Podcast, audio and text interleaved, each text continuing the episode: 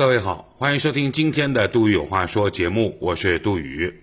提醒大家，在收听节目的同时，欢迎大家关注我们的微信公众账号“杜宇有话说”。同时，您还可以通过蜻蜓 FM、考拉 FM 在线收听、下载、回听本节目。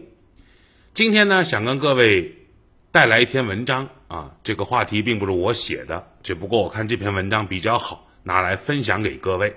来自于霄云雅集的公众号所带来的一篇经济萧条中的自我修养，把这篇文章奉献给现在觉得日子、工作、事业有点难的朋友们。经济萧条中的自我修养，作者霄云雅集。因为做税务顾问的关系。直接接触很多民营企业的老板，最近我发现他们都很焦虑，因为大家都觉得生意不好做。昨天一个朋友甚至问我，这是不是经济大萧条来了？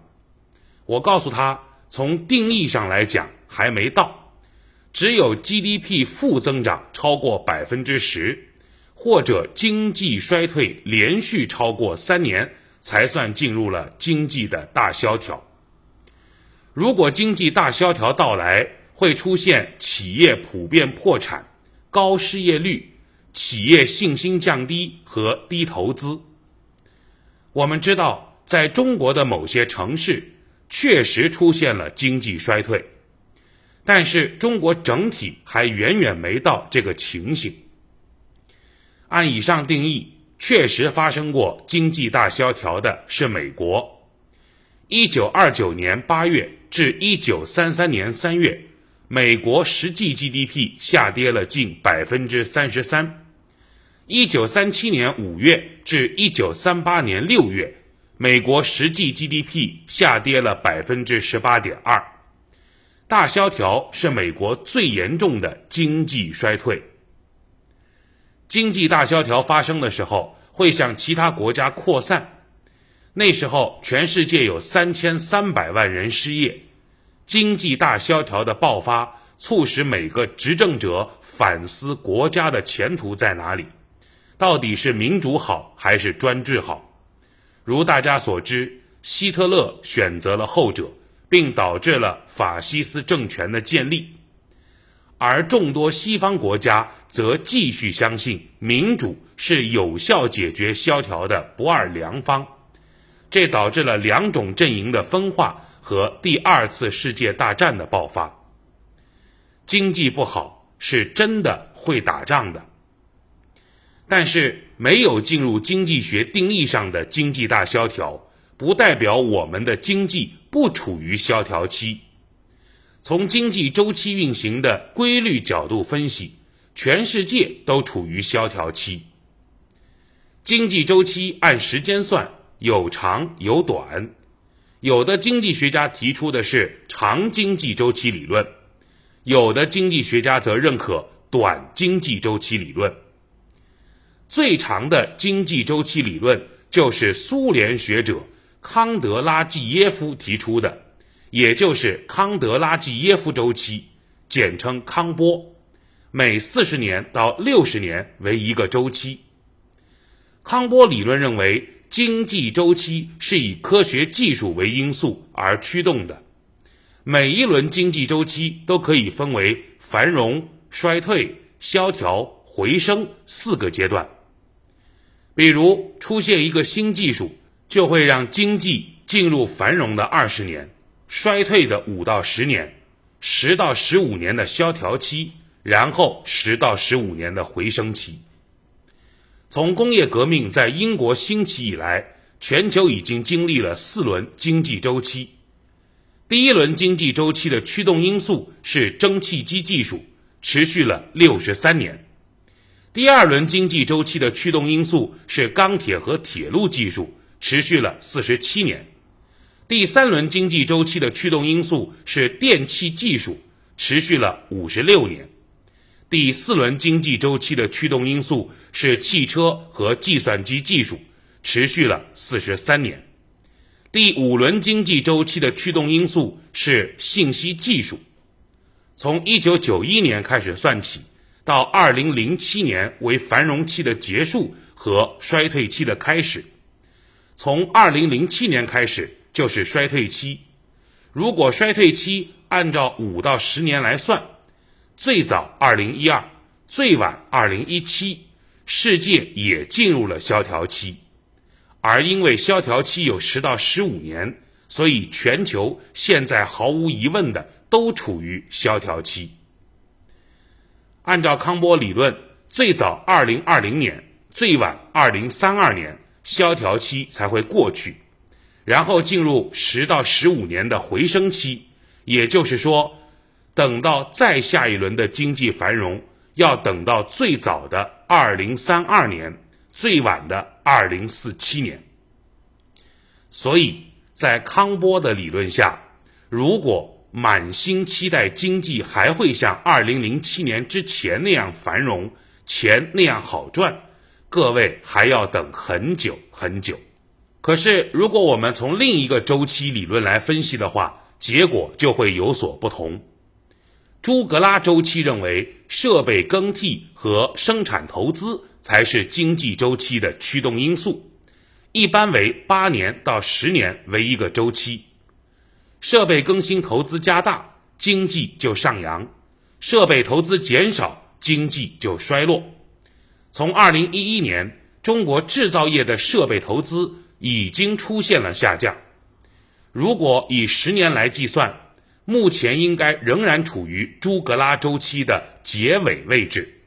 似乎很快就会进入到下一个兴盛周期的开始，但很快就会走出一轮新的朱格拉周期吗？我想不能如此乐观。具体在国内，到底是技术推动经济，还是生产设备推动经济，或者是下面提到的以房地产为驱动力推动经济呢？以房地产为驱动力的周期叫做库兹涅茨周期，这是美国经济学家库兹涅茨根据建筑业和房地产兴衰的波动现象提出的，一般为期十五年到二十五年的经济周期。人口爆发对房地产需求增大，会带动下游产业的发展，经济就会兴盛。反之。经济就会衰落。考虑到中国逐渐进入老龄化社会，不婚族正在逐渐增加，新生儿出生率不断降低，对房地产的需求降低。在这种情况下，如果房地产真的是经济的主要推动力，那么下一波经济繁荣短期之内是难以到来的。从一九八八年开始算，房地产产业开始大幅度兴盛，到二零一三年正好二十五年。二零一三年大概是库兹涅茨周期的结尾。有学者认为，我们现在处于这一周期的下行期。无论以上哪个周期，都分析不出乐观的前景，更何况有贸易摩擦。更让经济前途一片黑暗。既然经济萧条不可避免的即将到来，而普通人和中小企业抵抗风险的能力很差，破产、失业、业绩完不成的可能性大幅度增加，那么大家面对即将到来的漫长寒冬，应该要怎么办呢？从乐观的角度来说。萧条总是会过去的，但是萧条就好像雨雪，它不仅会让你心情变糟、行路艰难，还会遮住你前进的方向，让你拔剑四顾心茫然，敢问路在何方。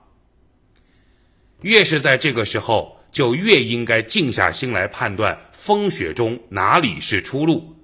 如果知道了出路在哪里，就坚持着一直走下去。